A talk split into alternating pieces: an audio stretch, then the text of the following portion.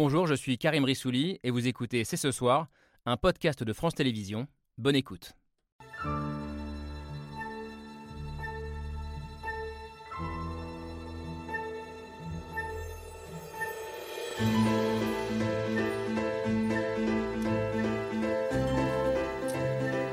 Bonsoir à toutes et à tous, soyez les bienvenus sur le plateau de C'est ce soir. Il n'y a aujourd'hui aucun endroit dans le monde où il est nécessaire de construire et de reconstruire autant qu'en Ukraine. Chaque jour, l'agression russe apporte de nouvelles ruines. Des milliers, des milliers et des milliers de maisons détruites, des industries dévastées, des vies brûlées. Au premier abord, il y a peut-être quelque chose d'un peu contre-intuitif dans ce qui se joue en ce moment autour de l'Ukraine. D'un côté, une contre-offensive militaire qui semble moins rapide et efficace que prévu. De l'autre, des dizaines de dirigeants politiques et économiques du monde entier réunis à Londres pour une nouvelle grande conférence sur la reconstruction de l'Ukraine. Nous allons en débattre ce soir. par les reconstructions quand un conflit est encore loin d'être terminé, est-ce prématuré ou au contraire indispensable? Penser l'après-guerre, est-ce aussi un moyen de la gagner? Qui va en tirer profit? L'Ukraine, devenue le chantier du siècle, va-t-elle se transformer en un immense gâteau à partager entre les plus grands pays du monde. Enfin, dans ce contexte, comment éviter la corruption qui apparaît comme le piège numéro un dans une Ukraine qui essaie justement de combattre ces vieux démons? C'est ce soir, c'est parti.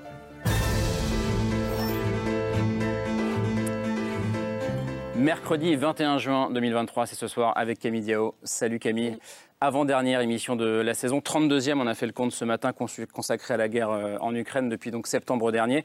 On pensait d'ailleurs, quand je repensais au mois de septembre, euh, que la victoire ukrainienne serait plus rapide, qu'on n'en serait pas là à ce moment-là. Finalement, le conflit s'est un peu enlisé, euh, mais ça n'empêche donc pas de penser déjà à l'après-guerre et on va donc en débattre ce soir avec nos invités. D'abord avec un homme qui a à l'effet de la reconstruction des pays en guerre le combat de sa vie, on peut le dire comme ça, François Grunewald?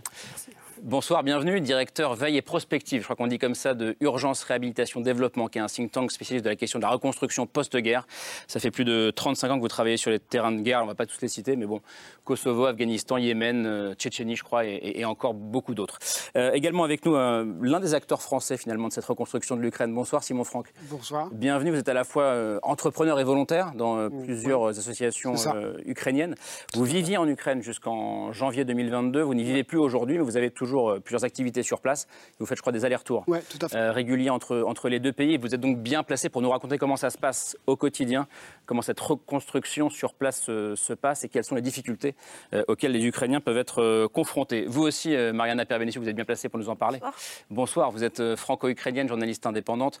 On posera aussi, je le disais, la question de la corruption, que je présentais comme l'un des défis majeurs pour l'Ukraine d'aujourd'hui et de demain. L'Ukraine qui a longtemps été accusée de ne pas combattre ce fléau, a-t-elle changé? A-t-elle les outils aujourd'hui pour que cette reconstruction soit irréprochable On va en, débattre ce soir. C'est un enjeu majeur parce que tout le monde risque de vouloir bénéficier des dividendes de la paix en Ukraine. On va en débattre avec vous, Annie de Banton. Bienvenue, vous aussi, vous connaissez euh, très bien l'Ukraine, euh, pays dans lequel vous avez euh, vécu plusieurs années. Vous étiez par ailleurs encore sur place il y a quelques semaines, on avait parlé sur ce plateau. Vous êtes journaliste et essayiste, spécialiste de l'Europe centrale et orientale. Autre question, qui doit payer cette reconstruction? Comment faire pour que l'agresseur russe supporte le coût de cette reconstruction? Le secrétaire d'État américain Anthony Blinken en a parlé cet après-midi à Londres et c'est aussi, je crois, un point central pour vous, Nicolas Tenzer. Bonsoir, bienvenue. Vous revenez des États-Unis, donc un peu jet lagué, mais vous allez être super, j'en suis sûr. politologue spécialiste en relations internationales euh, et enseignant à, Sciences Po. Enfin, parler de la reconstruction, euh, c'est parler de l'après-guerre. Et euh, cette question de l'après, elle est omniprésente en ce moment, notamment dans la tête des Européens. Bonsoir Isabelle Lasserre. Bonsoir. Bienvenue, merci pour cette belle robe une nouvelle fois, ces couleurs, ah. qui égaye le plateau, spécialiste des questions internationales au Figaro, ancienne correspondante également en, Russie. Les Européens se projettent déjà dans l'après-guerre. C'était le titre d'une de vos tribunes, de vos analyses il y a quelques semaines dans le Figaro. Et on le voit, les lignes bougent beaucoup en ce moment, notamment cette semaine.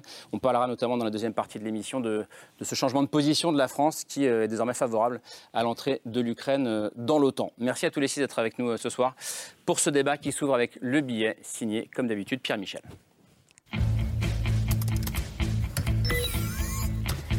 Où va la guerre Où part l'argent Quel sera le coût de la reconstruction Quand s'arrêteront les destructions? Beaucoup de questions et de bonnes intentions. Brick by brick, together we are by Ukraine's side for the long haul. Slava, Ukraine. On récolte ce que l'on sème. We're planting the seeds of Ukraine's future. And in time, the Ukrainian people will harvest them. On peut le dire poétiquement, on peut le dire plus prosaïquement. Pour l'instant et pour longtemps, bref, pour se reconstruire, l'Ukraine a besoin d'argent. Ukraine's remaining fiscal gap is about 60 billion euros. Des villes en ruine, voire pratiquement rayées de la carte, la Banque mondiale évoque un coût de reconstruction de 400 milliards. Des experts pensent que le vrai chiffre après la fin de la guerre euh, serait plus d'un trillion de euh, dollars. Aujourd'hui, plus de 50 pays se sont réunis à Londres pour la deuxième conférence internationale pour la reconstruction de l'Ukraine. Let's be clear. Russia is causing Ukraine's destruction. And Russia will eventually bear the cost of Ukraine's reconstruction. La Russie paiera, les autres pays investissent alors que les combats font toujours rage et que la tant attendue contre-offensive, quoi qu'on en dise, patine.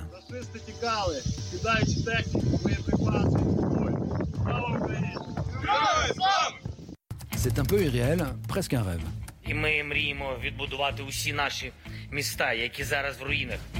Car la guerre est encore là et le pays dans les gravats.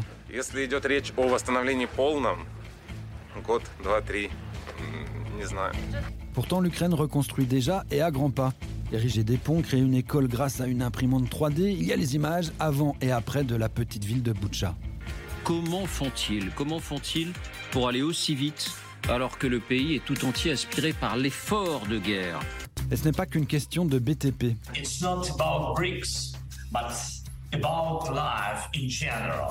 Aujourd'hui, lors de son discours d'ouverture à la conférence de Londres, Volodymyr Zelensky l'a dit, il faut investir dans son pays. Ukraine can be and will be one of the key suppliers of clean electricity and green hydrogen. Car le futur de l'Ukraine, At least 600 million consumers around the world directly depend on our agricultural production. This is a huge potential for food security. c'est aussi le futur du monde libre. Alors François Grunewald, je le disais tout à l'heure, euh, pour moi, mais je pense que j'ai tort, c'est un peu contre-intuitif de, parler de reconstruction alors que les combats ne sont pas terminés, que les bombardements se poursuivent parfois. Tous les jours, on, parle de nouveaux, euh, nouveaux missiles qui s'abattent ou qui sont interceptés par les Ukrainiens. Est-ce que c'est toujours comme ça sur les terrains de guerre? Est-ce qu'on parle de reconstruction alors que la guerre n'est pas terminée? Toute l'expérience qu'on a pu avoir sur l'Afghanistan, sur le Kosovo, sur les Balkans, a montré que euh, il fallait démarrer très tôt de penser cette reconstruction parce que c'était des dynamiques extrêmement complexes qui demandaient des coordinations, des mobilisations de ressources humaines, euh, financières, etc. Donc, moi, j'avais même écrit un- dans Libération un article sur le Kosovo en, avant l'accord de paix en disant la préparation de la reconstruction du Kosovo commence aujourd'hui. Et en fait, ça a mis, donc en fait, je pense qu'il y a un vrai enjeu euh, de- de- d'anticipation. Et puis il y a l'autre élément qui est que pour les Ukrainiens, la reconstruction, ça commence aujourd'hui de toute façon, parce que euh, on peut pas rester sous la pluie, on peut pas rester avec des, des centrales électriques cassées. Donc ils ont eux-mêmes pris en main. Moi, je me rappelle, on parlait de Boutcha tout à l'heure. Quand je suis arrivé à Boutcha l'été dernier, il y avait des gens qui avaient reçu euh, des kits de construction qui leur étaient envoyés par leur famille ukrainienne de la diaspora, achetés à Brico Dépôt avec du matériel pour reconstruire les maisons. Déjà, déjà on était en juillet, août l'année dernière. Donc c'est euh, un signal d'espoir et un enjeu d'espoir pour les Ukrainiens et je pense que ce signal, on doit leur envoyer. Oui, c'est ça, c'est l'enjeu psychologique qui est aussi très important dans ce, dans ce genre de moment. Alors il y a l'enjeu psychologique et puis il y a l'enjeu de la vie quotidienne, c'est-à-dire on ne vit pas dans des ruines, il faut... Il faut euh, Et, oui, on ne résiste pas dans les ruines, donc. on ne résiste pas dans des ruines. Et cette- cette- ce travail de reconstruction au quotidien, mais c'est aussi la mairie de, de Kharkiv qui travaille pour remettre en place, malgré les bombes régulières, les systèmes de chauffage, qui travaille pour mettre en place le métro de Kharkiv comme capacité d'accueil des gens sous les bombes. C'est leur travail et pour eux, c'est c'est la résistance. Reconstruire, c'est la résistance. Vous le diriez comme ça aussi, euh, Marina Perabénessieux Mais, mais c'est exactement ça, parce qu'il est important de parler de la reconstruction, mais il faut savoir qu'il y a deux reconstructions. Il y a la reconstruction qui dure tous les jours depuis euh, le 24 février 2022. C'est par ailleurs cette, cette chose qui a, qui, a, qui- qui a impressionné le monde entier, c'est que dès les premiers jours de l'invasion, malgré euh, les attaques, malgré quotidiennes, malgré les pilonnements, euh, les entreprises communales, par exemple, de propriété, continuaient de fonctionner partout dans le pays, même dans les territoires qui continuaient à être occupés. Par ailleurs, malheureusement, il y a beaucoup des employés de ces entreprises qui ont payé ça de leur vie et qui ont été pris pour cible, nous le savons. Donc il y a déjà cette euh, tâche de reconstruction quotidienne. Ça a été très bien évoqué tout à l'heure, mais par la suite, il y a également la reconstruction cohérente, la, la reconstruction qu'il conviendrait probablement dire la construction, la hmm. construction de l'avenir. Oui, c'est ça que vous appelez une reconstruction cohérente, c'est la, reconstruction du, nouvelle Ukraine, de la nouvelle Ukraine pour le coup. Oui, Exactement. Avec juste le fait que l'Ukraine va passer de système d'habitation, de système d'urbanisme, de système industriel de la période soviétique, d'un seul coup va faire un saut en avant très important avec le fait qu'il va falloir reconstruire autrement. Simon Franck, c'est ce que vous avez constaté vous aussi sur le terrain? Vous avez participé à des, chantiers de reconstruction hein? Euh, Oui, tout à fait. Euh, c'est vrai qu'il y a une volonté d'aller vite. Euh, J'étais en juillet aussi à Irpin et à Boucha l'année dernière et il y a un truc qui, était, enfin, je ne vais pas dire drôle parce que le, le terme n'est pas le bon, mais en fait quand on arrive, c'est reconstruit en fait. C'est-à-dire que si on veut voir des, En fait, il faut aller chercher les endroits qui sont encore les, détruits. Les vestiges des Exactement. Et d'ailleurs, c'est assez bizarre parce que du coup, comme globalement tout est reconstruit, enfin, ça reste quand même très compliqué, hein, mais les, on arrive dans des endroits où en fait plein de gens sont là, on a l'impression que c'est un peu une sorte de tourisme. Alors c'est mm. des Ukrainiens évidemment, et c'est vrai qu'ils sont, ils sont, euh, ils sont, ils sont déterminés et ils veulent aller vite en effet. C'est ça que vous appelez une reconstruction vitrine, euh, Annie Banton, ce que vous avez vu à Boucha aussi. Oui, c'est vrai que Irpien et Boucha étaient un peu, euh, c'était un peu la vitrine de la reconstruction, de façon mm. un peu un peu trop ostentatoire. Euh, il y avait quelque chose d'un peu artificiel dans cette reconstruction, d'autant que certains villages euh, très proches étaient, eux, continuaient à être dans les ruines, ce qui est tout à fait logique. Hein. Mm. Ça ne contredit pas du tout ce qui a été dit précédemment, au contraire. Mais c'est vrai qu'il y a un décalage mm. et ça pose le, problème que l'on verra sans doute ensuite sur euh, la manière dont ces financements mm. vont être distribués à l'intérieur du pays et les questions que ça pose sur euh, cette distribution. Je voudrais juste ajouter, euh, ça a été bien relevé par le président Zelensky, c'est que la reconstruction, ce n'est pas une question de, matériaux de construction. Pourquoi on, va si vite avec ces constructions, par ailleurs, de villes aussi importantes que Boucha ou Irpin, qui étaient des, avant la guerre, avant l'invasion, qui étaient des banlieues de Kiev euh, très dynamiques, mm. c'est parce que on a besoin de cela pour que les Ukrainiens puissent continuer à vivre en Ukraine et pour que les Ukrainiens puissent revenir vivre en Ukraine. Mm. Donc en fait, c'était un dès l'été 2022, c'était l'impératif. Je connais personnellement des personnes, euh, des amis qui vivent à Irpin par exemple et qui ont tout fait pour faire renaître leur ville, même si c'est vrai, euh, comme ça, ça peut paraître presque normal. Ensuite, quand on se promène un peu dans le parc, on se rend compte qu'on ne peut pas euh, s'aventurer euh, mmh. trop loin de, par exemple, des sentiers parce qu'il y a des mines.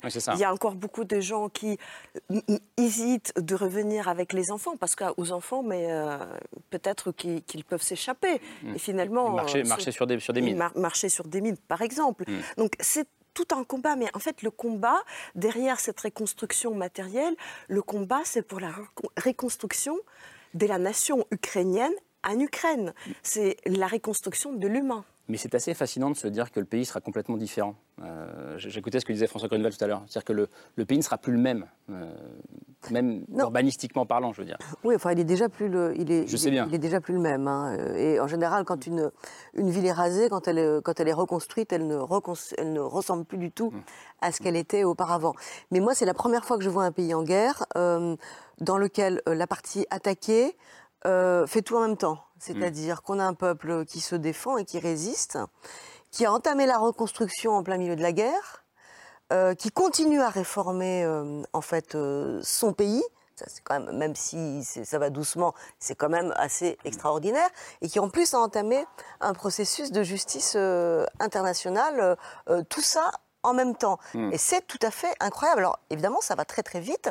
Je pense que c'est ce qui le permet aussi. C'est assez fascinant quand même hein, de s'arrêter. Ouais, mais ce qui le permet aussi, c'est euh, euh, la conviction, en fait, euh, que l'Ukraine aujourd'hui appartient au camp, au camp européen, en fait, au camp des démocraties, au camp de la liberté. Ça, ça donne une énergie incroyable et surtout aussi, ça donne tout le soutien des pays occidentaux hmm. qui permettent en fait que la reconstruction aille aussi vite. Parce qu'en fait, souvent dans les guerres, quand les quand les, villes ne, la reconstruction euh, ne commence pas encore, parce qu'on ne sait pas de quel côté ça va tomber, hmm. souvent. On ne sait pas si le, cette partie va euh, continuer à être occupée par, euh, par l'occupant. on ne sait pas ce qui va se passer. Là, il y a une espèce de conviction, à la fois chez les Ukrainiens, à la fois chez les Occidentaux, que quoi qu'il se passe, même si la contre-offensive ukrainienne ne va pas, n'est pas aussi prometteuse euh, euh qu'annoncer ou qu'imaginez ou qu'espérer euh, De toute façon, ce pays euh, est en Europe, donc il faut le reconstruire très très vite. Oui, Nicolas Tenzer, et puis on continue après le. Oui, je, pense qu'il y a d'ailleurs parfois une confusion, effectivement, quand on parle de cette fameuse conférence de Londres qui a succédé d'ailleurs à, à, celle de Paris. C'est-à-dire qu'en fait, il y a deux parties. Il y a vraiment une partie qui est immédiate. Il faut savoir quand même que quand on parle de chiffres de reconstruction, et là pour le coup de reconstruction immédiate, on parle d'argent dont les Ukrainiens ont besoin aujourd'hui. Hmm. Ils ont besoin aujourd'hui pour faire fonctionner pour les faire quoi, par exemple? Ils ont besoin. alors, tout simplement, d'ailleurs, et d'ailleurs, heureusement, les, États-Unis et l'Europe donnent de l'argent pour payer les fonctionnaires, hmm. pour payer les soldats, pour payer tout simplement ce qui permet aux gens euh, de vivre, euh, pour compenser aussi, parce qu'il y a énormément de personnes qui ont aussi perdu leur emploi je veux dire, donner un petit filet de sécurité à toutes ces personnes, c'est essentiel. Bien sûr, il y a tout le travail des ONG, mais il y a aussi quand même essentiellement cette aide étatique qui est immédiate. Donc ça, ce sont des sommes, euh, alors qui posent d'ailleurs un problème, parce qu'une grande partie de ces sommes, ce sont des prêts et non pas des dons. Ah. Et pour le prêt, il faut savoir que l'Ukraine devra rembourser. Et voilà. Et donc aujourd'hui, on a, je n'ai plus le chiffre en tête, on a en tout cas des, plus d'une centaine de milliards de dettes de l'Ukraine. Et il y a un moment aussi où, dans les futures conférences sur la reconstruction, il faudra quand même se mettre d'accord sur euh, la manière dont ces dettes peuvent être épongées, parce qu'on n'imagine pas que l'Ukraine seule paye le fardeau de la guerre. Donc ça, c'est la première partie. Mm. Et puis, il y a la deuxième partie qui est effectivement le futur. Mm. Et là, effectivement, il faut se préparer dès aujourd'hui. Il faut imaginer des mécanismes. Il faut savoir, effectivement, on y reviendra, qui doit payer. Mm. Euh, vous aviez évoqué tout à l'heure, effectivement, la question de la Russie, on y reviendra. Oui, parce que c'est ce qu'a dit Anthony Blinken aujourd'hui. On a, et puis, il faut mettre en place des systèmes de coordination. Et il y a derrière une question fondamentale qui est celle des normes. L'Ukraine veut reconstruire en vertu de normes qui sont des normes fondamentalement européennes, avec un respect des règles de droit, des respects des règles de justice, la lutte anticorruption. Et là, je pense que l'Union européenne, en tant que telle, en termes de modèle, a certainement pas, non pas des leçons à donner, parce que les Ukrainiens, je dirais, sont déjà très en avance, je pense, sur bien des pays européens, mais certainement devra accompagner ce processus. Oui, François Gonval. Oui, il y a quelque chose qu'on oublie souvent, c'est de voir qu'avant avant le redémarrage de cette guerre, avant 2022, il y a eu un processus de décentralisation très important en Ukraine et qui a donné beaucoup de rôles, de moyens et de pouvoirs aux municipalités, y compris un pouvoir de fiscalité locale. Quand la guerre est arrivée, une partie de leurs ressources ont disparu parce que les entreprises euh, ont arrêté de fonctionner, ou même à Kharkiv, ils ont dit on, diminue la moitié des taxes qu'on vous fait pour que vous puissiez continuer à payer vos salariés, même si vous ne produisez, ne vendez rien. Et à côté de ça, les municipalités se sont trouvées avec des, tâches additionnelles très importantes, refaire les systèmes d'eau, refaire les systèmes de, gaz, refaire les systèmes d'électricité, de, et donc des nouvelles dépenses ne correspondant pas à des budgets. Donc elles se sont adaptées. Et ce qui est intéressant, c'est qu'il n'existe pas de moyens dans la mécanique internationale pour travailler avec ces municipalités. Heureusement, on a la chance, et notamment en France, avec toute l'expérience de, de, coopération décentralisée, avec le travail que Cités Unis France a fait d'avoir des moyens municipaux de, travail de collectivités territoriales à autres collectivités territoriales pour les aider dans ce travail qui est à la fois de la reconstruction, mais qui est souvent permettre aux, gens d'avoir une, survie basique, y compris pendant l'hiver. Hmm. Et là, elles, ont, elles se sont épuisées et les ressources municipales sont souvent maintenant épuisées Or, elles font face à des nouveaux défis et il va falloir trouver les moyens de les aider dans, le, dans le, la durée. Oui, Mariana Oui, bah, euh, je voudrais juste compléter ce qui vient d'être dit par Nicolas et par mon, par mon voisin. François. Euh, c'est que euh, l'Ukraine est outillée pour recevoir l'aide. Euh, il, ne faut pas, euh, il ne faut pas en avoir peur. L'Ukraine est parfois même en avance. Même euh, l'Ukraine est mm. extrêmement dynamique. Elle est aussi très adaptable. Pourquoi vous dites, par contre, pourquoi, vous dites qu'il ne faut pas en avoir peur? Parce que vous avez le sentiment qu'il y a des doutes qui bah, s'expriment Déjà, la manière dont c'était le début a été présenté. Parce que le, fait, pardon, allons, allons, au bout de cette discussion. Alors, allons-y directement. Le fait que j'ai prononcé le mot corruption est, un, est violent pour vous, par exemple? Alors, le, mot, le mot corruption est très violent déjà pour les Ukrainiens eux-mêmes. Les mm. premiers intéressés de cette lutte, euh, ce ne sont pas les donneurs euh, étrangers, ce sont surtout les Ukrainiens qui sont intransigeants et d'ailleurs pas depuis la grande invasion, mais depuis un certain nombre d'années, parce que les Ukrainiens, depuis mot 20 ans, se battent pour leur avenir européen, y compris parce que l'avenir, le modèle européen, leur promet hmm. d'être libérés de la corruption et de leur donner la possibilité de la bonne gestion de la démocratie vraie, euh, parfaite, entre guillemets. Donc c'est même pour ça qu'il y a 20 ans, les Ukrainiens se sont mis à aspirer à ce chemin européen.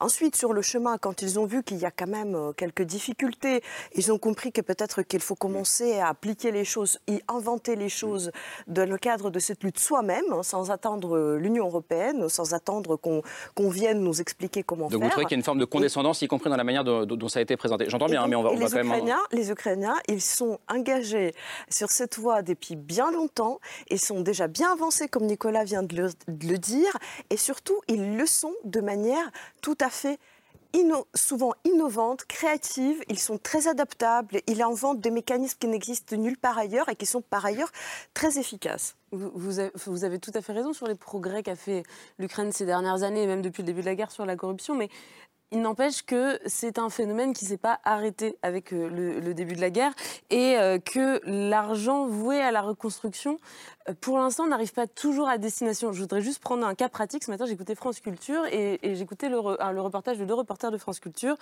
qui sont rendus à Ostomel, donc une petite ville qui est pas très loin d'Irpine et, de Boutcha, et ils ont rencontré des habitants qui leur ont raconté que, donc, depuis que la ville a été libérée il y a un peu plus d'un an, deux maires à la suite ont, ont été limogés pour avoir détourné assez massivement les fonds voués euh, à la reconstruction. Résultat, un an après la libération, les chantiers sont toujours à l'arrêt, euh, les habitants vivent toujours dans des conditions extrêmement précaires, ils sont très en colère, il y a des millions d'euros qui, ont disparu.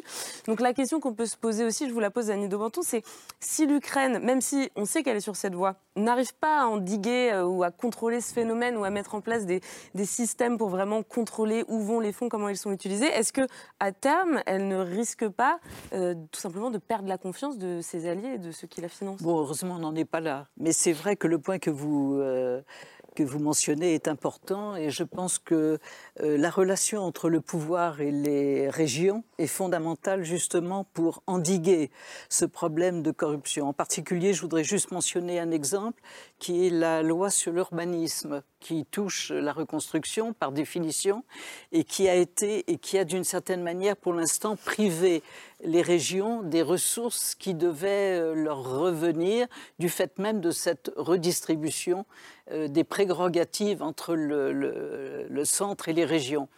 Euh, c'est évident que, étant donné la situation du pays, la loi martiale, tout ça ne favorise pas cette démocratisation du pays qui était en marche et, hmm. d'une certaine manière la freine. En même temps, il faut mentionner que cette loi que je note sur l'urbanisme sur a été l'objet d'une révolte dans les régions et de très nombreux euh, responsables locaux, Pourquoi? immédiatement, euh, dit que finalement on revenait sur les acquis de la décentralisation hmm. et que euh, par ailleurs, les donneurs internationaux cherchaient des interlocuteurs dans les régions pour précisément essayer de trouver d'autres filières pour euh, avoir une sorte de partenariat hmm. entre euh, investisseurs et, auteurs de projets. Je, voulais me tourner vers Simon Franck sur la question de la, corruption euh, dans le pays. quel est votre regard à vous Il y a quelques années et aujourd'hui, l'évolution Alors, je pense que, enfin, je pense qu'il y a un truc qui a changé, un élément important qui a changé moi, quand je suis arrivé là-bas, quand on fait du business, j'étais confronté à la corruption. Il y a combien de temps à peu près Je sais pas, il y a un an et demi, deux ans, quand on voulait prendre des bureaux à Kiev, par exemple, bah, il y avait 20% de la somme, c'était. Euh, voilà. Bon, c'est à côté. Ce qui se trouve par ailleurs. Par ailleurs, il y a aussi en France des endroits où on fait ça, hein, donc il n'y a pas qu'en Ukraine. Euh, mais euh, je trouve qu'il y, y, a, en tout cas moi à mon niveau, j'ai vu une vraie différence, c'est que avant j'avais un peu le sentiment que, par exemple, un exemple tout simple, c'est l'accès au service public pour avoir un rendez-vous avec un médecin, pour mettre son enfant à la crèche, c'était clair que bon bah voilà, il fallait donner un peu d'argent en plus. C'était une sorte d'impôt en fait d'une certaine manière qui était compensé par le fait que globalement la pression fiscale là-bas est pas énorme. Et aujourd'hui, j'ai le sentiment, en tout cas moi les gens à qui je parle, pour eux c'est plus supportable ça. Hmm. Aujourd'hui, la société civile, j'ai l'impression qu'ils ne veulent plus de ça, ils veulent plus entendre parler de ça, ils ont compris qu'on leur donnerait plus d'argent si jamais ils continuaient. Et, j'ai vraiment le sentiment, euh, en tout cas moi, les gens avec qui je parle, qui sont plus du tout dans cette logique-là. Et même un, truc qui m'a un peu marqué, c'est que leur rapport à l'impôt a changé. C'est-à-dire qu'avant, euh, moi, quand je travaille avec eux, quand on fait une boîte, bah, évidemment, l'objectif, c'est de payer le moins d'impôts possible. Et, leur argument, c'était de dire, de toute façon, on ne sait pas où il va cet argent. Et aujourd'hui, c'est plus du tout ça. Ils ont mmh. compris que cet argent, il sert et je pense qu'il euh, y, a eu un vrai changement, une vraie prise de conscience. Nicolas Tenzer, oui, sur Oui, je pense qu'il faut rappeler sur cette question de corruption. Enfin, moi, je me rappelle l'Ukraine, euh, j'ai commencé à y aller en 2007, euh, une époque que Kani connaît bien aussi. L'état de la corruption à ce moment-là dans le pays, et en particulier dans les années Yanukovych et encore un peu après, n'avait strictement rien à voir à ce qu'il est aujourd'hui. Euh, il n'y avait pas du tout la même conscience. Vous n'aviez pas à l'époque euh, toutes les ONG qui travaillent dans la lutte contre la corruption comme elles le font aujourd'hui. Hmm. Vous n'aviez pas cette conscience, je dirais, des citoyens ukrainiens de ce qu'il fallait véritablement faire. Ça a été le thème présent d'ailleurs. Si vous, si vous regardez le film de Zelensky, enfin sa série Serviteur du peuple, la corruption est omniprésente. Il n'y a pas un épisode de, de, ce film où il n'en parle pas. Donc c'est quelque chose qui a marqué. Et ce qui est intéressant de voir, c'est que vous avez deux trajectoires complètement différentes en termes de conscience et en termes de pratique. La trajectoire de l'Ukraine qui est quand même sur une voie vertueuse, même s'il reste beaucoup à faire. Et on a vu effectivement des limogeages de maires que vous évoquez, limogeage de procureurs, limogeage de juges, limogeage de responsables au ministère de la Défense. Il faut continuer dans ce sens. Et la trajectoire de la Russie. Hmm. Et là, je voudrais, on est vraiment sur deux schémas complètement opposés. Mais c'est vrai que c'est un problème, mais ce n'est pas uniquement un problème, dans, je dirais, en Ukraine, en d'autres pays. Regardez l'exemple. la Bulgarie, moi j'ai pu travailler en Bulgarie pour des missions de l'Union européenne dans les années 2010. Je peux vous dire que la corruption dans ce pays-là, parlons de Malte ou parlons de Chypre, hmm. vous aviez, et parlons d'ailleurs peut-être aussi de l'Allemagne, vous aviez des pratiques de corruption qui étaient, euh, je dirais, extrêmement importantes. C'est un enjeu global, mais je pense qu'aujourd'hui, il y a un vrai sujet pour les dirigeants occidentaux, mais qui a un problème beaucoup plus global, c'est qu'ils n'ont pas traité fondamentalement le problème de la corruption au niveau mondial. Hmm. Et je pense que l'exemple de l'Ukraine sera aussi une opportunité pour réfléchir aussi aux paradis fiscaux. Euh, à la question effectivement des hmm. détournements d'argent, aux questions des mafias, euh, des mafias euh, je dirais, transnationales tous ces sujets-là, je pense qu'il faudra aussi les mettre sur, sur le devant de la scène. Isabelle Lasserre, vous avez vu l'évolution, vous l'avez vu vous aussi euh? Alors moi, je, crois que j'ai l'impression de l'avoir vu euh, surtout avec Volodymyr Zelensky, parce qu'il a été élu sur un programme anticorruption, et j'ai beaucoup discuté avec quelqu'un que je connais très bien et qui a en fait été chargé de réformer en partie ce petit pays qui s'appelait la Géorgie, à l'époque où il y avait un gouvernement pro-européen de Misha Saakashvili, et qui a été réformé très rapidement. Aujourd'hui, il est mmh. reparti en arrière pour des raisons euh, politiques. Euh, et, cette personne avait été chargée de, euh, a été engagée par le gouvernement ukrainien pour faire la même chose en Ukraine. En Ukraine et ça ne marchait pas du tout. Et cette personne m'expliquait, c'est beaucoup plus difficile de réformer l'Ukraine que la Géorgie parce qu'à chaque fois, en fait, il y a dix étages et quand on prend une décision, il faudrait pouvoir, pour avoir une chance qu'elle soit appliquée, en fait, descendre à tous les étages. Hmm pour la faire appliquer. C'est-à-dire que voilà. Et, et, et, c'était c'était euh, c'était impossible. C'était avant euh, Volodymyr euh, Zelensky et il a vraiment été élu sur ce programme-là. Mais alors maintenant il y a il y a un paradoxe qui fait que à chaque fois que les Ukrainiens mm. en fait limogent ou licencient quelqu'un qui a été pris dans la pris dans le, paquet de enfin comment dirais-je le, doigt dans le pot de confiture de corruption tout de suite on dit regardez ce pays est extrêmement corrompu alors j'imagine que c'est ce qui gêne Mariana. Oui, mais, il plutôt se féliciter de ce qu'ils réussissent euh, euh, quand même à, s'occuper de, de lutte contre la corruption, en se, tout en résistant et en se battant contre les Russes. Mais ça, c'est dit, et ça a été dit plein de fois sur ce plateau, je vous rassure. Mais il y, a deux choses différentes. Il y a la question de la corruption qui existait, qui est réformée euh, ces, dernières années, et puis il y a la question de la corruption qui peut être inhérente à un pays en reconstruction, François Gonval, parce que, et qui n'est pas liée à l'Ukraine. En, fait, ce qui va se passer, moi, ma grande crainte, y compris en suivant un peu les, préparatifs de cette, cette conférence et de ce qui vont être les suivantes, c'est que l'Ukraine va devenir une grande foire d'empoigne pour les Chinois, les Turcs, les Européens, les Américains, les Polonais juste à côté, etc. Et donc tout le monde va vouloir avoir une part du gâteau. Hmm. Et pour avoir une part du gâteau, il faudra sucrer des mains. et, et, donc toute la force, tout, tout, le travail qui va être, devoir être fait, c'est renforcer les capacités ukrainiennes à se battre contre ça et mettre en place un mécanisme de règle du jeu un peu clair au niveau de la communauté internationale. C'est-à-dire que les, appels d'offres qu'il va y avoir, il va y en avoir plein. On voit des petits appels d'offres dans nos communes dans lesquels ça se passe aussi avec des dessous de table et le cousin du maire, etc. Donc tous ces, trucs-là qui vont passer par des mécanismes de, marché public, d'appels d'offres, etc., on connaît, il y a les, tous les risques qui viennent avec. Et donc il va falloir aider les, Ukrainiens à résister, parce que là-dessus, le problème, c'est pas la corruption des Ukrainiens, c'est l'envie des compagnies internationales mm. d'obtenir les marchés et qui, elles, sont prêtes à faire des chèques. Mm. Et là, le danger, il est non pas chez les potentiellement corrompus, mais chez, les corrupteurs. Mais chez les corrupteurs. Mariana euh, ça, justement, si on parle de, marché public, qui en effet, dans chaque pays, euh, c'est toujours une invitation, euh, souvent. Et puisque Isabelle Lasserre, elle a déjà parlé des efforts qui ont été faits avant Zelensky, là, je rappelle, donc on revient en 2013-2014, donc la révolution de dignité.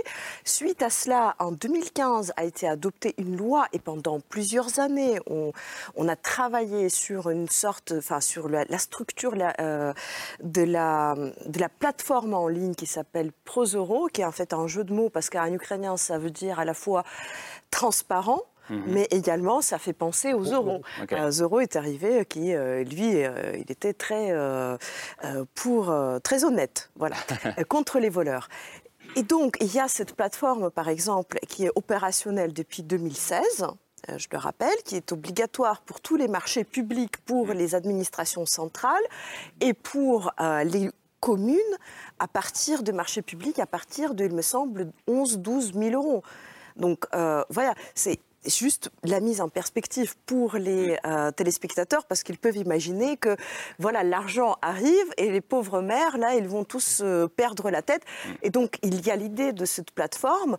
Alors son fonctionnement a été quelque peu entravé pendant la guerre pendant l'invasion pour des raisons évidentes. Elle reprend, elle reprend sa, son fonctionnement euh, doucement maintenant, parce que c'est aussi lié, euh, si vous voulez, c'est comme pour les registres. En Ukraine, il y a beaucoup de registres qui sont ouverts mm. sur Internet, euh, mais on les a fermés euh, depuis l'invasion pour qu'ils ne soient pas corrompus, euh, pour qu'ils ne soient pas hackés et corrompus hmm. par les Russes. Donc ça, c'est pareil pour les plateformes de marché public, mais il y a une grande pression de la société, donc on recommence les marchés publics et il faut comprendre qu'il y a une sorte de philosophie, cette, plateforme numérique, elle a une philosophie, tout doit être visible pour tout le monde à hmm. n'importe quel euh, étape. Vous dites non seulement euh, on n'est plus aujourd'hui aux années de corruption, mais nous pouvons être un modèle de transparence aussi pour d'autres pays. Ça peut être un outil pour n'importe quel pays d'ailleurs. Vous voulez réagir Non, c'est ça en fait. je suis d'accord avec vous. Je pense que ça serait extrêmement injuste d'expliquer qu'ils sont corrompus, qu'il ne faut pas leur donner l'argent. C'est pas vrai. Il, enfin, il, y a un, il y a un sujet sur lequel ils travaillent, mais je pense qu'il ne faut pas tomber dans une caricature. Et d'autant plus qu'en effet, c'est ce qui a été un peu dit quand on leur parle de ça, ils nous expliquent que les Ukrainiens, ils nous disent que c'est vrai, mais c'est vrai ailleurs. En Europe, on a des problèmes de trafic d'influence, de, euh, la, femme d'un de, tel qui a un emploi où on ne sait pas très bien ce On a vu des choses au, cœur même du Parlement européen il n'y a pas très longtemps. C'est ça. Mais, non, juste ce que je veux dire, ce qui est intéressant, ce que disait François Grunewald, et je voudrais vous entendre là-dessus, c'est le côté, le risque que ce pays devienne un énorme marché très juteux. Euh, et que du coup le problème ne soit pas euh, les Ukrainiens mais les corrupteurs. Euh, avec, avec une grande question, Yves de Borton, c'est qui va, qui va reconstruire l'Ukraine? Les Ukrainiens eux-mêmes, bien sûr.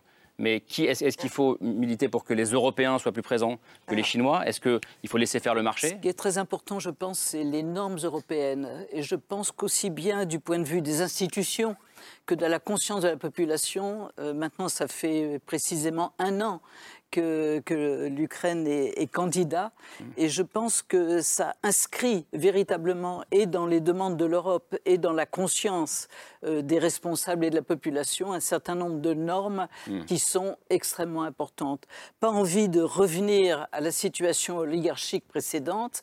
Mm. Et vous savez, dans la reconstruction, c'est pas, pas envie aussi de, de revenir au soviétisme précédent. Et donc, il y a des, tas de questions qui se posent sur euh, hmm. qu'est-ce qu'on doit détruire? Est-ce qu'on doit détruire les Khrouchtchevka qui euh, s'écroulent? C'est quoi les Khrouchtchevka euh, Ces petites immeubles construits à la va-vite dans les années 60-70 et qui, de toute hmm. façon, avaient une durée de vie très limitée. Ou est-ce thermique Voilà. Où est-ce qu'on doit construire sur des normes climatiques?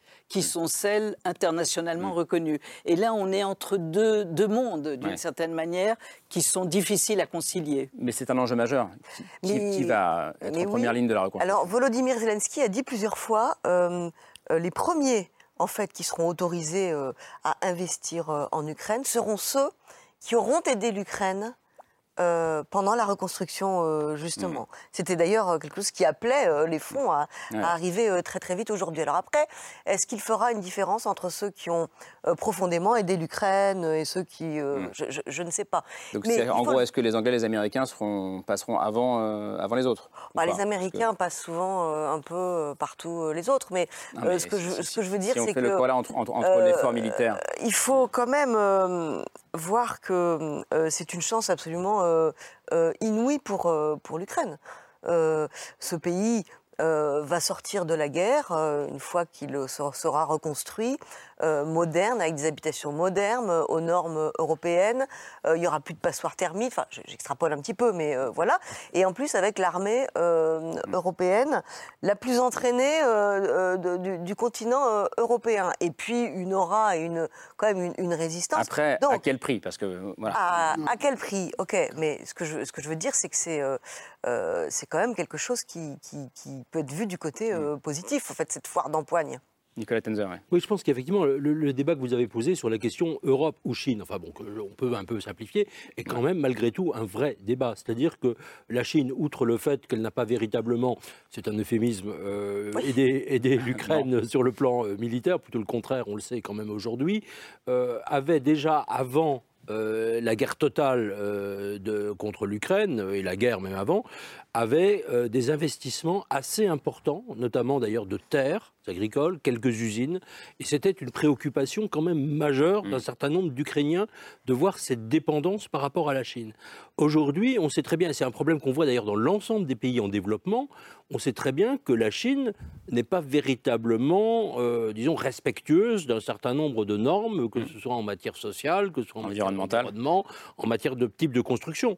Et donc, de ce point de vue-là, il est évident que l'Ukraine devra d'abord s'attacher à bâtir quelque chose qui soit comme le disait Annie, en conformité avec les normes européennes qui sont les plus élevées. Ça vaut non seulement, bien sûr, pour la reconstruction, mais ça vaut aussi pour tout le système sanitaire, ça vaut pour euh, le système d'énergie.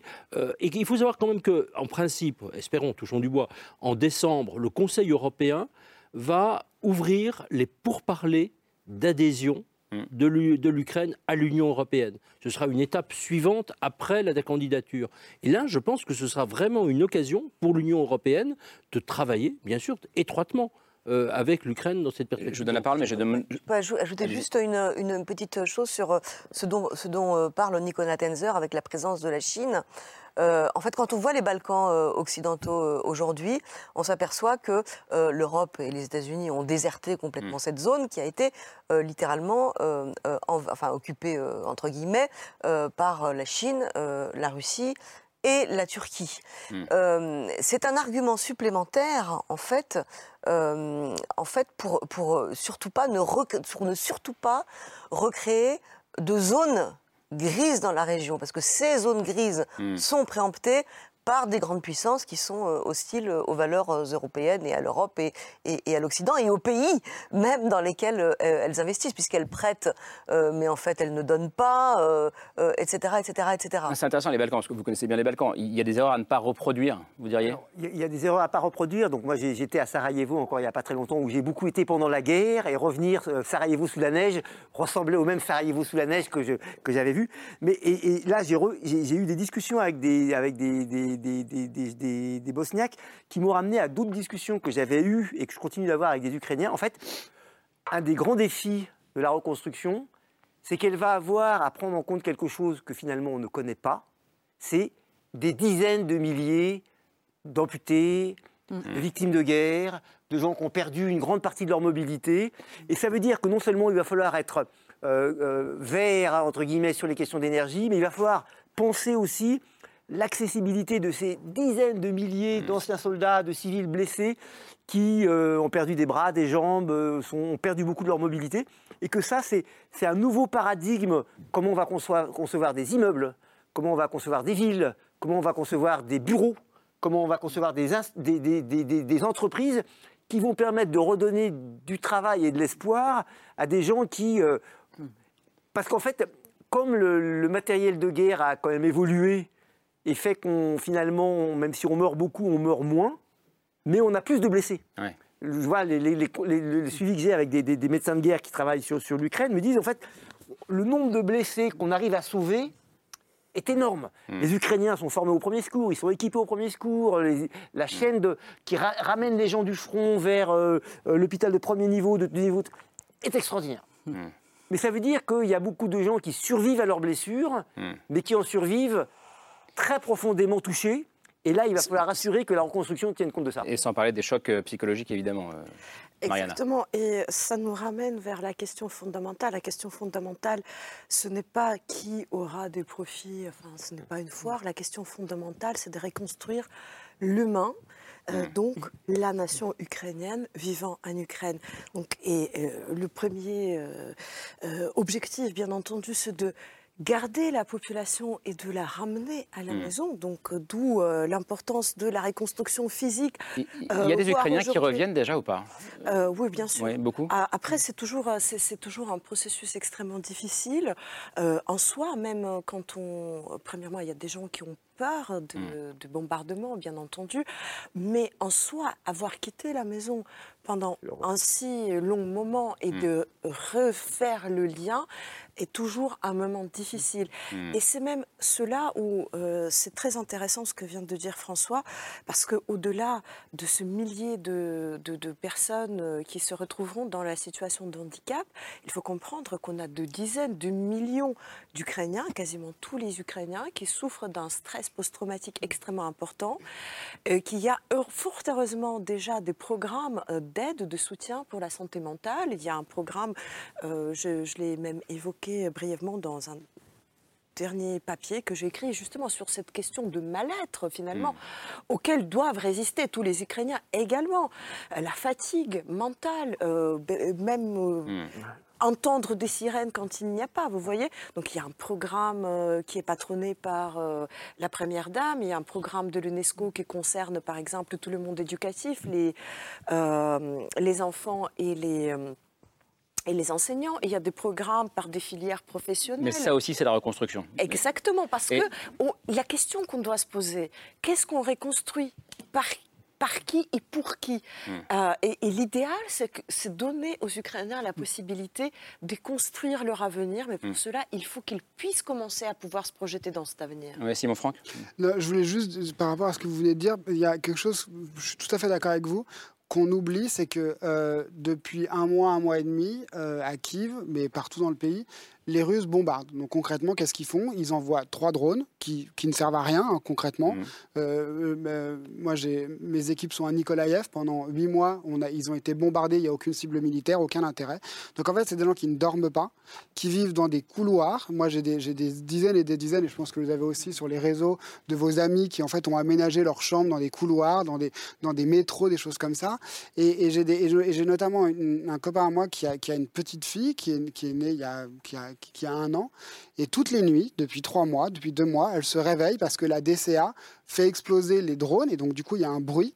Et, je pense qu'en effet on oublie ça. C'est-à-dire que quand mm. on voit le matin dans les alertes sur Le Monde ou Le Figaro, mm. euh, euh, nuit, euh, nuit, de, nuit de bombardement à Kiev, concrètement ça veut dire quoi? Ça veut dire que de 2h du matin à 6h du matin, vous pouvez pas dormir mm. et vous entendez des explosions. Et je pense que quand on, quand on est un enfant, quand on se construit, c'est quelque chose qui va rester pendant très longtemps. Et même quand on les entend pas, on, on, on, veille, on veille à, pour, pour, pour l'entendre. Oui, l'oreille et donc, et c'est ça, c'est un point extrêmement, euh, juste pour dire très brièvement, c'est un point extrêmement important. Et je pense que ce conflit, on a beaucoup parlé de ce conflit, de cette guerre, hmm. comme étant assez extraordinaire ou neuve ou différente de ce qui, ce qui a eu lieu avant. Mais je pense que le, le, caractère le plus extraordinaire de cette reconstruction qui va hmm. suivre de cette guerre, c'est que pour nous arrivons au moment où on a pris conscience de l'importance de la santé mentale, de défis de la santé mentale.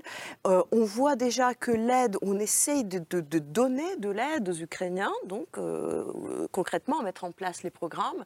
Et on a la conscience qu'il faudra peut-être imaginer une sorte de programme euh, de réhabilitation pour l'ensemble du pays, ce qui, hmm. pour moi, est sans précédent dans hmm. l'histoire. Et ça, ça servira espérons-le, pour l'avenir. Pour terminer sur ce point, François Gonval. Oui, alors je pense qu'une des choses qui est extraordinaire dans, ce contexte-là, c'est de voir comment la musique, le théâtre, le, le continuent d'être extrêmement vivants. Les, des, gamins, des, des, chorales de gamins dans le métro, euh, de la danse ukrainienne pendant la journée des broderies. Vous avez déjà vu un pays continuer à vivre comme ça? Jamais à ce niveau jamais à ce niveau de, de, de, vitalité pour survivre.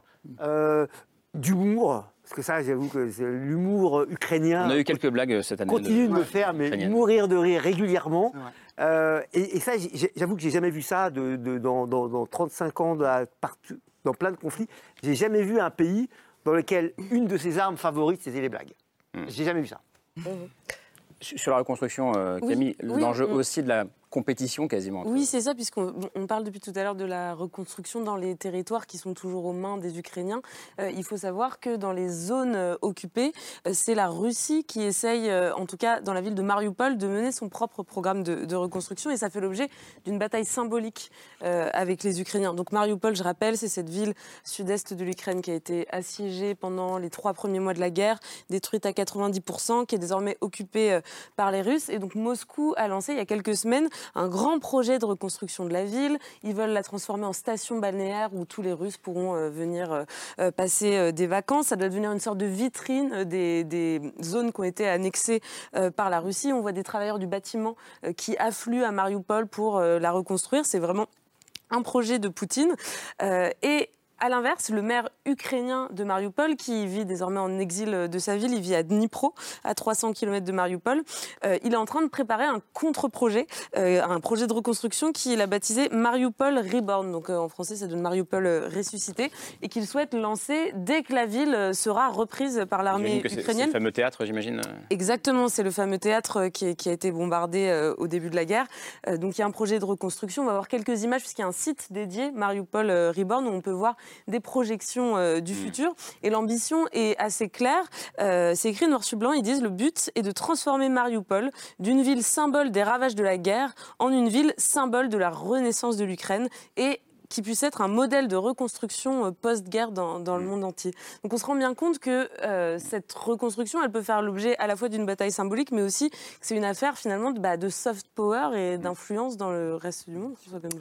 Et, ça boucle ce qu'on disait tout à l'heure sur le côté, euh, la reconstruction euh, de, l'Ukraine, qui peut être un modèle aussi euh, au niveau de, pas mal de. C'est modèle contre modèle. Mm. modèle contre modèle, pour le coup. C'est modèle politique aussi. Oui, c'est ça. Il faut bien juste rappeler que Mariupol voulait être la vitrine du Donbass. Hmm. à l'époque euh, de l'Ukraine démocratique, disons, et de l'Ukraine hmm. euh, avant-guerre. Et donc maintenant, euh, il y a une sorte de concurrence nouvelle. Qu'est-ce que vous faites Isabelle J'ai une image qui, vous savez, c'est comme chez les psys, on a les, images qui, viennent automatiquement, et l'image qui me vient, c'est une opposition entre. J'avais fait le portrait, je me souviens de Kasparov et de Karpov. À l'époque, et c'était qui habitaient tous les deux à Moscou. Donc Kasparov, le, le pro-démocrate, habillé à l'occidental, super sympa, toujours souriant, les deux champions du monde d'échecs. De, et Karpov, le soviétique, à la mine grise, avec la raie au milieu, les cheveux sales, pas sympa du tout, etc. Et c'était exactement les deux modèles, en fait. Mm. ça me fait penser à ça, ces deux projets pour Mariupol. Nicolas Tenzer, j'arrive. Oui, sur, Mariupol, il faut voir aussi que ce que font les Russes, c'est aussi euh, l'effacement des traces du crime. C'est ça. jamais l'oublier. C'est-à-dire que Mariupol, c'est entre 50 000 et 100 000 morts. C'est quand même ça, la première réalité de Mariupol. C'est la ville la plus détruite. Euh, je veux dire, c'est quelque chose qui alterne entre 10 et 15 fois Srebrenica. Euh, c'est plus de 100 fois euh, sur glane Je veux dire, c'est quand même ça. toujours le rappeler, vous avez raison. Et donc, ils veulent effacer, bâtir quelque chose, je dirais, de nouveau. Mais derrière, effectivement, cette ville-là, je veux dire, une ville fondée sur le crime, dont les fondements sont le crime même, c'est quelque chose fondé sur le crime, sur le crime, et je crois aussi peut-être aussi sur les corps qui n'ont peut-être pas été enlevés, même, même sous le théâtre. Hein. Exactement, mais c'est là où c'est important de se dire que quand on reconstruit Irpin ou Boucha, on, fait des, investigations, on, mm. cherche euh, les traces des personnes disparues, on cherche à relever euh, les crimes, alors que, euh, merci Nicolas de l'avoir relevé, il y a vraiment cette course contre la montre à mm. Mariupol pour deux raisons d'ailleurs. Deux modèles, c'est plutôt ça. Hein. La première raison, c'est de disparaître toutes les traces de crimes.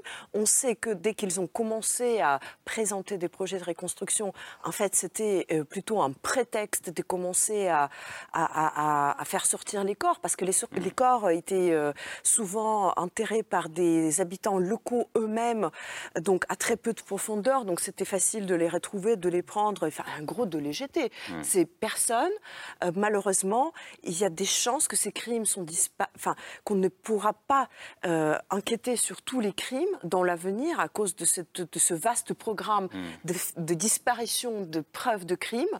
Ça, c'est la première chose. Mais aussi des disparitions de mémoire de ces hmm. personnes qui ont trouvé la mort près de chez eux ou en bas de chez eux. Ça, c'est la première chose. Et en même temps, c'est tragique en, cube, tragique-comique, enfin, dites, comme vous voulez. C'est même là aussi où c'est quand même ce trait intégral du, du, du, du, modèle russe à Mariupol, c'est que contrairement à, l'Ukraine qui cherche à combattre la, la, corruption, la reconstruction construction de Mariupol, c'est un programme de corruption par excellence. Parce que, vous voyez, il y a euh, les, les pouvoirs d'occupation, euh, ils ont euh, une sorte de programme de parrainage de différents euh, responsables politiques euh, régionaux euh, russe de la Fédération de Russie sur euh, les hmm. villes et localités occupées en Ukraine. Euh, donc Mariupol, c'est un lot de choix, de prestige hmm. qui incombe au gouverneur de Saint-Pétersbourg. Donc vous imaginez bien que tout cela, ça passe par des lignes budgétaires à Saint-Pétersbourg et personne ne vérifie combien d'argent a été donné, combien d'argent a été dépensé. Et soit dit en passant, on a quand même aussi des informations que comme quoi sur ces chantiers là on utilise euh, la main-d'œuvre quasi servile, parfois, mm. euh, de, migrants de, euh, de l'Asie centrale qui ont qui ont été amenés sans leur expliquer qu'ils seront à l'étranger et parfois sans les payer bien. on a le, combo de la totale horreur russe sur, sur, ce que vous venez de nous décrire. Oui, Simon Franck, vous voulez réagir Je voulais juste dire un truc sur Mariupol. J'ai une fille de mon équipe qui travaille avec nous qui vient de Mariupol. ses parents sont à Mariupol. C'est l'horreur Mariupol aujourd'hui faut pas croire qu'ils mettent un peu de peinture. Il y a des endroits, ok, il faut venir à la télé et tout. Mais la vie sous occupation. La, vie sous occupation, c'est l'horreur. C'est des gens qui sont terrés chez eux. C'est des gens qui ne sortent pas de chez eux parce qu'ils ont peur de se faire rafler concrètement. Hmm. Donc, faut pas oublier ça quand même. Là, il y a la reconstruction, tout ça. Mais en attendant, ils vivent sous occupation russe et l'occupation russe, bah, C'est pas incroyable. juste quand on dit rafler, c'est-à-dire qu'ils sont raflés et déportés en Russie Ouais, non, mais on peut, on peut les arrêter. Non, c'est pire que ça. On, peut, on peut, arrêter les gens dans la rue. C'est ce qui arrive hmm. régulièrement dans les territoires occupés. On arrête les gens dans les rues, euh, sous un prétexte ou un autre, pour peu qu'on ne plaît pas à l'occupant, on est arrêté indûment, hmm. on est euh, même en dehors de toute procédure qui peuvent exister euh, hmm. dans les territoires occupés. En gros, on peut être amené dans des chambres de torture, on peut disparaître pour toujours, on peut être amené en tant que prisonnier sur les territoires russes. Et il y a hmm. plusieurs centaines euh, de des civils ukrainiens qui se retrouvent actuellement sur le sol de la Fédération de Russie, alors que c'est formellement, c'est un crime de guerre odieux, c'est formellement interdit de prendre les civils comme prisonniers. ils risquent tout. Mm. Concrètement, dans la rue, il risque tout. François Grunewald. Et, en même temps, on commence à voir arriver des vidéos dans lesquelles la personne prend le, robinet, le robinet lui laisse dans la main, parce que c'est du carton-pâte, c'est de la reconstruction en carton-pâte. C'est une reconstruction Potemkin. Voilà, c'est du, et, donc, euh, euh, il y a des endroits où il y a déjà des fissures, euh, donc il y a des, ça, ça commence à émerger que tout ça, c'est une grosse supercherie. Quoi. Hmm. Je, pensais qu'on irait plus tôt, mais parce que c'était passionnant la discussion sur, la reconstruction. Si on dézoome un peu, la reconstruction, ça veut dire euh, penser l'après, penser l'après-guerre. Euh, et je disais en vous présentant Isabelle Lasserre, on est dans ce grand moment où, en Europe en tout cas, tout le monde commence à penser l'après. Est-ce qu'il faut lire le changement de pied de la diplomatie française sur euh, l'adhésion de l'Ukraine à l'OTAN de, cette manière-là? Est-ce que ça veut dire qu'aujourd'hui, la France commence aussi à se dire que l'Ukraine soit dans l'OTAN, c'est le meilleur moyen qu'après ça ne se reproduise plus jamais. Est-ce qu'il faut le lire comme ça? Euh, Oui, alors je dirais pas que c'est un changement de pied parce que euh, il avait déjà en partie eu lieu euh, pendant le discours de Bratislava. Je dirais que de la part de la diplomatie française, c'est une adaptation à la réalité et à l'histoire en mouvement. C'est-à-dire que oui, effectivement, on a réalisé que en fait, pour éviter que les choses ne se reproduisent, il fallait donner des garanties de sécurité suffisamment fortes euh, à l'Ukraine pour qu'elle soit euh, définitivement ancrée du côté de, l'Occident où elle peut appartenir. Mais en même temps, c'est une promesse qui, enfin, ce choix de soutenir l'Ukraine dans l'OTAN, ça mange pas de pain, si je, si je ça mange pas de pain, mais, il y a encore quelques mois, ça ne se passait pas comme ça. Biden va être contre, et il est impossible de faire rentrer un, pays en guerre au sein de l'OTAN. Donc c'est pour après. Hmm. Si on prend les choses froidement, moi je dirais que, en fait, il n'y a que deux solutions pour que l'Ukraine ait des, garanties de sécurité suffisamment fortes pour résister à la Russie, c'est soit euh, l'Ukraine rentre dans l'OTAN, soit l'OTAN euh, rentre dans l'Ukraine. Hmm. Euh, parce que pour l'instant, les garanties de sécurité de l'Union européenne ou les garanties de sécurité de manière bilatérale sont, sont pas suffisantes. Alors, on est aussi en train, en ce moment, la question c'est pas est-ce que l'Ukraine va rentrer dans l'OTAN, c'est plutôt, en fait, quand et qu'est-ce qu'on fait dans l'intervalle hmm. pour protéger l'Ukraine Et qu'est-ce qu'on fait aussi, hmm. si jamais Vladimir Poutine est toujours au pouvoir et que le régime ne, change pas, pour, pour, protéger les autres pays, pour protéger la Biélorussie, pour protéger euh, la Géorgie tous les pays qui sont, euh, et, tout cela. Donc la, diplomatie française, qui était très contre en fait euh, l'ouverture de l'extension de l'OTAN, elle, s'adapte en fait, elle va dans le sens, dans le sens de l'histoire. Hmm. D'accord avec ça, Nicolas Et, pardon, excusez-moi, j'ai juste une, chose qu'il faut que je complète, c'est qu'elle est aussi destinée à accompagner euh, le revirement d'Emmanuel Macron euh, vis-à-vis des pays d'Europe euh, centrale et orientale. Il a vraiment euh, décidé de réengager la France, qui était vraiment très très mal perçue par tous ces pays, et ça fait partie de ce, de ce, processus tactique ou stratégique. Je ne sais pas, on verra dans les mois qui viennent. Peut-être sincère, Nicolas. Alors, je, pense que c'est sincère. Effectivement, nous avions déjà, lors d'une émission, mm. effectivement, évoqué juste après Bratislava, cette évocation, ce, ce, problème. C'est-à-dire qu'aujourd'hui, comme le dit Isabelle Lasserre, l'OTAN dans l'Ukraine, ça veut dire, c'est une suggestion que j'avais faite depuis déjà plus d'un mois. Ça, veut dire quoi l'OTAN Ça veut dire quoi l'OTAN dans l'Ukraine? Ça veut dire concrètement des troupes du pays de l'OTAN ou des pays de l'Union européenne, si les États-Unis notamment ou le Canada, membres de l'OTAN, ne veulent pas y aller, sur le sol ukrainien, sur le territoire qui a été reconquis, et au fur et à mesure des reconquêtes ukrainiennes sur le territoire libéré. Hmm. Parce qu'on peut penser que Vladimir Poutine n'attaquera pas euh, des troupes euh, des pays de l'Union européenne hmm. et ou de l'OTAN sur le territoire ukrainien. Ça, c'est une chose. Ça, c'est faisable dès demain. Ça, ça peut se faire si un nombre X de chefs d'État de l'Union européenne, plus éventuellement hmm. euh, d'ailleurs du Royaume-Uni, le décident. Pas nécessairement tous les chefs d'État et de gouvernement de ces pays peuvent parfaitement le faire. C'est quelque chose d'immédiat et hmm. d'opérationnel. Deuxièmement, tout ceci va quand même de pair avec quand même la prise de conscience, et ça a été très clairement dit lors de la conférence de Londres, de savoir que le coupable, il n'y en a qu'un, c'est la Russie.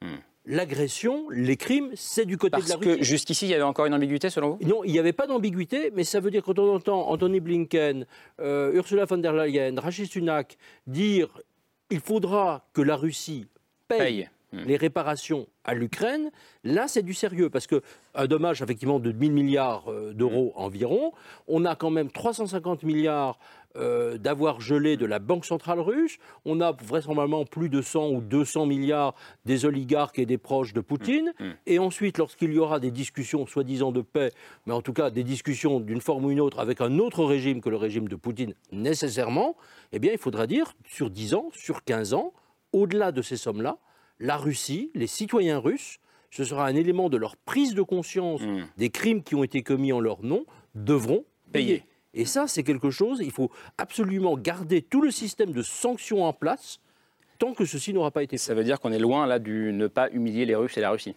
oui, on est très loin. Là, c'est un vrai revirement. Heureusement, ni des garanties de sécurité pour la sûr. Euh, ce, que, ce que je voudrais dire, euh, enfin souligner qu'on euh, on a, on a l'impression que c'est quand même des sujets qui s'enchaînent, mais en réalité, ils sont liés, ils sont liés étroitement, parce qu'il ne peut pas y avoir des reconstructions déjà humaines tant qu'il y a les risques pour les vies humaines en Ukraine, sur le territoire libre, disons comme ça, hmm. et tant qu'il y a également des risques pour les infrastructures. On ne va pas reconstruire, les, investisseurs ne viendront pas tant hmm. qu'il y a les risques de destruction.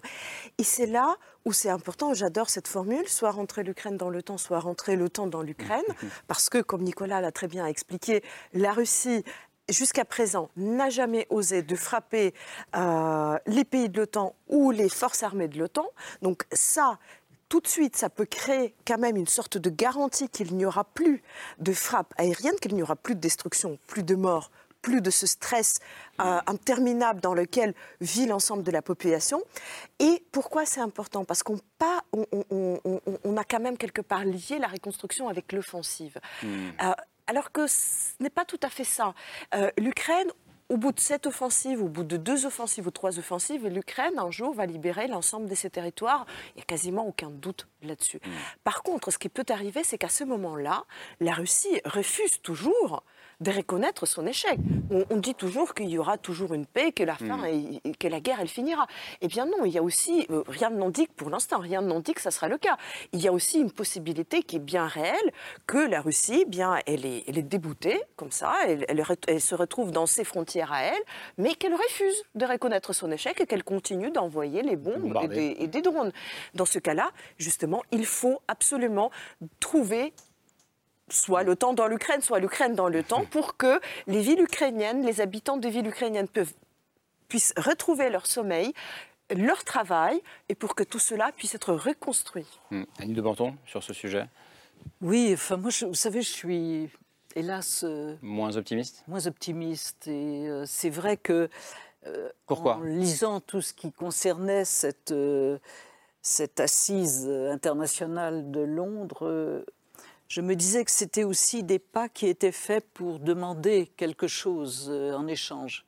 Hmm. C'est-à-dire la reconstruction va aider, mais qu'est-ce que vous seriez prêt à accepter éventuellement pour, euh, hmm. pour nous récompenser pour cette, cette aide magistrale? C'est-à-dire, vous pensiez à quoi? Et c'est vrai qu'à chaque fois qu'il y a eu un plan de paix euh, de la Chine, des Africains, à chaque fois, c'était on aide la reconstruction, vous levez les sanctions et euh, ma foi, euh, voilà, on va, on va terminer dans une sorte de, hmm. de compromission qui me paraît pour l'instant malvenue dans le, moment très délicat que nous sommes en train de passer. François Gonval, oui. Oui, le, fait que pendant les visites du secrétaire général des Nations Unies ou même de la délégation africaine récemment, il y ait continué à avoir des bombardements sur Kiev, me, rend un petit peu moins euh, euh, optimiste sur la capacité euh, russe de, faire des choix, même s'il y a des, armes de, de, l'Europe présentes sur le terrain. Donc, grosse question de marque. Alors, sur l'histoire de la position française, c'est vrai qu'il y a les, dans la zone, on dit que pour aller manger avec le diable, il faut une grande cuillère. et je pense qu'on est allé avec une toute petite cuillère. Et l'autre, il avait une grande table. Et, donc je pense que le changement actuel, c'est la réalisation que la petite cuillère française, elle n'était pas suffisante, elle n'était peut-être pas du tout adaptée, et qu'il faut absolument se mettent avec des gens qui ont peut-être d'autres cuillères plus grandes ou beaucoup de cuillères. Euh, et c'est là où l'application avec le temps, l'application font un changement. Je pense que c'est la réalisation que euh, nos petits bras pour la négociation, euh, c'était une illusion complète et qu'il faut changer, il fallait changer de braquet. Et changer de braquet, c'était clairement se positionner. C'est Bratislava, c'est les déclarations récentes. Il faut se positionner avec ceux qui ont des grandes cuillères c'est pas mal comme conclusion, mais euh, vous, voulez juste réagir là-dessus euh, Non, oui, parce que c'est un peu la même chose, mais c'est euh, moi je me méfie en, fait encore de, tous ces pays euh, qui, bien qu'ils ont euh, changé de, position et qu'ils ont enfin compris la vraie nature du régime de Vladimir Poutine, continuent aujourd'hui à parler de négociations de paix. Alors que pour moi, les négociations de paix aujourd'hui, euh, elles sont impossibles. D'abord parce que c'est le temps de la guerre, qu'ensuite il y a toujours Vladimir Poutine, qui n'a pas changé d'objectif sur l'Ukraine et qui n'a absolument aucune intention de négocier, si ce n'est contre une reddition une capitulation de l'Ukraine, puis après peut-être euh, d'autres pays. Donc je me méfie de cette espèce de chose qui revient, on n'a pas de voix pas tellement en ce moment, mais qui revient tout à fait tout le temps au naturel, de la de la de l'attirance du retour du business as usual, mm. une fois que les armes se seront tues. Et c'est à mon avis là que sera le plus grand danger, parce que de toute façon, tant que ce régime ne tombe pas, la région ne sera pas sûre. Je suis désolé, Nicolas. On va passer au choix de Camille. Euh, parce que c'est parce que c'est un reportage sur une association ukrainienne justement que je crois Simon Franck connaît bien. oui, euh, euh, je vous les connaissez bien pour avoir travaillé avec eux. En tout cas, c'est ce que vous nous avez dit en préparant l'émission. Vous allez nous, nous raconter. C'est un collectif ukrainien de Kiev qui s'appelle Repair Together. Tout à fait. Ça veut dire réparer ensemble, monté par trois jeunes de Kiev, trois fans de techno, trois trois DJ, organisateurs de soirées qui ont eu une idée assez originale pour aider à la reconstruction de leur pays. Depuis les l'été dernier, ils organisent des sortes d'immenses rave parties euh, dans des villages qui ont été détruits. Ça se passe en plein milieu des décombres avec un DJ, euh, des grosses basses. Comme quoi, quand Marianne a dit qu'il y a beaucoup d'idées originales, c'est vrai. Oui, bah là vraiment pour le coup, c'en est une. Donc vous voyez sur ces images, on danse en même temps qu'on soulève euh, du ciment et qu'on aide à, reconstruire les maisons. C'est des centaines de bénévoles l'été dernier qui se rendaient chaque week-end sur ces chantiers. Je ne sais pas si vous en avez encore, Oui, bien sûr, mais encore aujourd'hui. Encore aujourd'hui. Et moi, je les ai découverts grâce à un reportage diffusé sur Arte euh, récemment qui s'appelle Reconstruire l'Ukraine. La scène techno s'engage. On va regarder un court extrait. Dasha et Vika se rendent presque tous les week-ends à Lukashivka, un village situé dans le nord de l'Ukraine qui a été sous occupation russe. Aujourd'hui, ils veulent le reconstruire.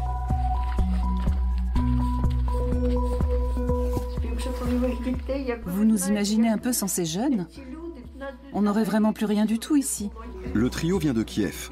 Il fait partie de la scène musicale techno, mais pour l'heure, c'est au service d'une initiative privée de reconstruction qu'il met toute sa créativité.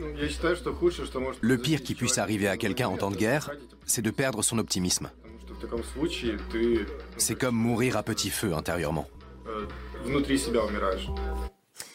reconstruire pour ne pas mourir à petit feu, ça, fait écho à ce que vous nous disiez tout à l'heure, François Grunewald. L'idée, c'est aussi bah, de continuer à faire la fête pour, euh, malgré tout, célébrer la vie. Et c'est très touchant et ça nous permet vraiment de comprendre euh, ce reportage comment, par quel ressort euh, on continue à vivre dans un pays en guerre malgré euh, les bombes, malgré les traumatismes. Et ça nous montre aussi qu'à ce stade, c'est quand même surtout euh, la société civile qui s'auto-organise, qui, qui se débrouille pour réussir à reconstruire et à continuer à résister. C'est à voir sur arte.tv en replay. Pour conclure, oui, Simon, Franck. Euh, ben, non, c'est exactement ça. Je pense qu'il enfin, moi, j'ai été j'ai été l'été dernier avec eux. Euh, d'abord, il y a un truc que vous avez dit, je suis tout à fait d'accord avec vous, c'est que en fait, aujourd'hui, pour l'instant, la reconstruction, c'est la société civile. On parlait de la corruption, tout ça. Dans la réalité, aujourd'hui, c'est des gens qui font des, qui, qui, qui, montent des petites opérations pour mmh. récupérer 1000 euros, 2000 euros, pour euh, acheter un générateur, des drones, des choses comme ça. Donc, il n'y a pas de corruption sur ces sujets-là déjà. Mmh. Et, et, sur et sur Repair l'année dernière, moi, j'y étais. Et il y a, y, a, y a deux choses qui m'ont beaucoup marqué. D'abord, on arrive samedi matin, à 9h du matin, il y a 300 euh, jeunes qui, globalement, pourraient faire autre chose de leur, de leur week-end, qui vont là-bas. Euh, moi, je pensais que ça allait être un peu détente. Pas du tout. De 10h à 17h, ils y sont, on rentre. À 23h, tout le monde dort. Et le lendemain matin, 9h, tout le monde est sur le pont, tout le monde bosse. Et j'ai trouvé ça extrêmement euh, impressionnant. Et, j'ai une scène qui m'a beaucoup marqué. Quand on est rentré dans le bus le soir, donc on a quand même passé la journée à soulever des bières, parce qu'ils bossent, hein, ils se sont mis à, à chanter l'hymne ukrainien. Et j'ai été bouleversé par cette scène de voir des gamins enfin des gamins, des gens de mon âge, donc en gros qui ont entre 25 et 35 ans. A priori, moi, je passe pas mes journées à, chanter la Marseillaise, et c'était extraordinaire. Et je pense que c'est la démonstration exacte de la force de ce pays. Série Pair Together, c'est ça. Merci beaucoup. Merci euh, à toutes et tous d'être venus débattre euh, ce soir. Merci Simon Franck. Merci, euh, merci Annie de Banton. merci à vous François Grunewald. Merci Mariana Pierre-Benessiuk. Nicolas Tenzer, Tenzer Strategics, votre, votre blog. Et Isabelle Lasserre, on vous lit dans le Figaro, bien sûr. Et votre dernier livre, sorti au mois d'avril. Voilà, il arrive. Macron-Poutine, les liaisons dangereuses aux éditions de l'Observatoire. Merci beaucoup, Camille. À demain. ce sera, comme ce soir, autour de 22h30. Ciao.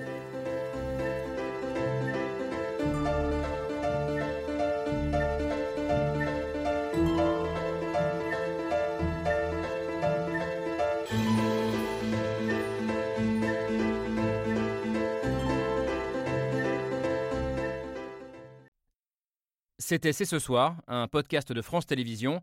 S'il vous a plu, n'hésitez pas à vous abonner. Vous pouvez également retrouver les replays de l'émission en vidéo sur France.tv.